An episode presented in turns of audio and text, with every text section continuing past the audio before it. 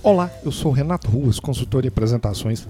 Bem-vindos ao podcast Prezecast da série Apresentações Eficientes. Se preparar apresentações faz parte da sua rotina de trabalho, do seu dia a dia, não deixe de ver dicas no meu site na seção Conhecimento www.rectapreze.com.br.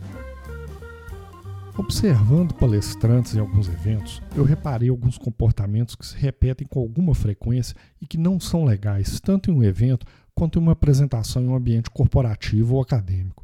Assim, vou falar alguns pontos que eu acho que deveriam fazer parte de uma espécie de código de ética do palestrante ou apresentador. Antes de falar dos pontos, é preciso lembrar algo que eu chamo de a regra zero da apresentação, que qualquer apresentador precisa ter em mente ao se dirigir para uma plateia. A apresentação é sobre a plateia, não sobre o apresentador. A história que você vai contar, que pode ser até a sua história pessoal ou conteúdo que você vai entregar, precisa fazer sentido, encantar e se conectar com a audiência. A Nancy Duarte, uma das grandes referências de apresentações, tem uma frase que é genial. A plateia não veio para te ver, e sim para saber o que você pode fazer por eles. Dito isto, o primeiro item que deveria constar desse código de ética é entregar conteúdo relevante, ao invés de simplesmente se promover ou promover seu produto e serviço. Muitas vezes nós decidimos dedicar nosso tempo a um evento que pode ser presencial, um webinar online, por conta de um tema, de uma palestra ou mesmo pela fama do palestrante e o que a gente assiste é um evento no qual pouquíssimo conteúdo é entregue de fato, e o palestrante passa todo o evento falando dos seus serviços de consultoria ou de um curso que ele está promovendo. É uma frustração e tanto, e a gente fica com a sensação de tempo perdido. Em uma palestra que eu fui assistir sobre um determinado tema, ao chegar em um passo do processo que estava sendo explicado, o palestrante chegou a dizer que, abre aspas, não podemos falar aqui o que acontece nesse passo. Isso só é visto no treinamento, fecha aspas. Imagina a minha decepção ao ouvir isso em uma palestra presencial em um sábado de manhã. A sensação que ficou de tempo perdido. Como diria o Chaves do seriado, eu deveria ter ido assistir ao filme do Pelé. Então, caro palestrante, a melhor propaganda que você pode fazer do seu serviço é entregar conteúdo de verdade. Pode falar do seu serviço ou produto? É claro que pode, mas deixa para o final da apresentação, depois de ter passado dicas realmente úteis e que as pessoas vão poder de fato usar ou saber onde buscar mais conhecimento. O segundo ponto desse código de ética a ser observado pelo palestrante é o respeito ao tempo da apresentação na maioria das vezes, o tempo da apresentação nos é passado, seja um evento onde outras palestras acontecerão, seja na reunião da empresa, onde a janela disponível é a agenda dos presentes.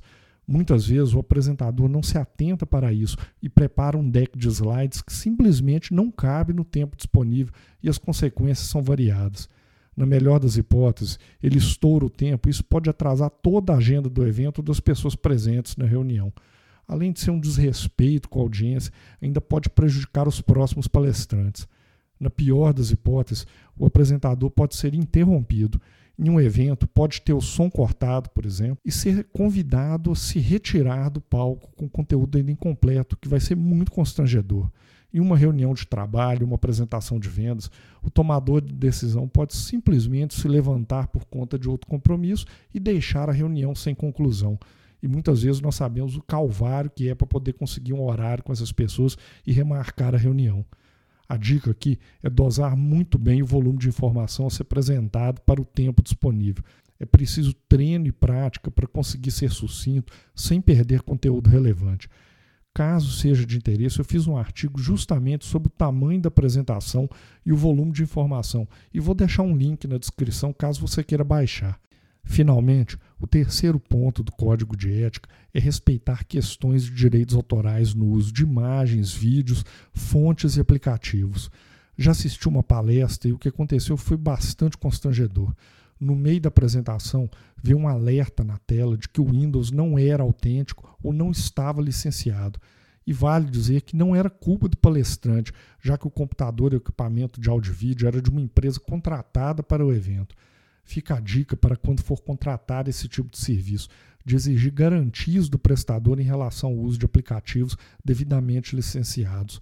sobre o uso de imagens, vídeos, até mesmo fontes diferentes, esse tipo de material está também protegido por direitos autorais. Tenha certeza que você não está violando nenhuma licença para evitar constrangimentos ou até mesmo processos. Fiz um vídeo que trata desse assunto e dá algumas dicas sobre como usar material gratuito, de qualidade e sem infringir direitos. E o link está na descrição.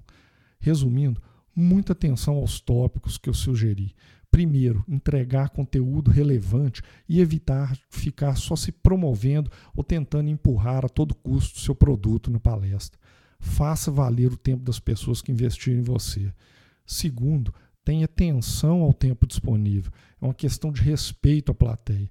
Finalmente, não vacile usando material protegido por direitos autorais ou software ilegal. Isso pode gerar desde um constrangimento até ações legais.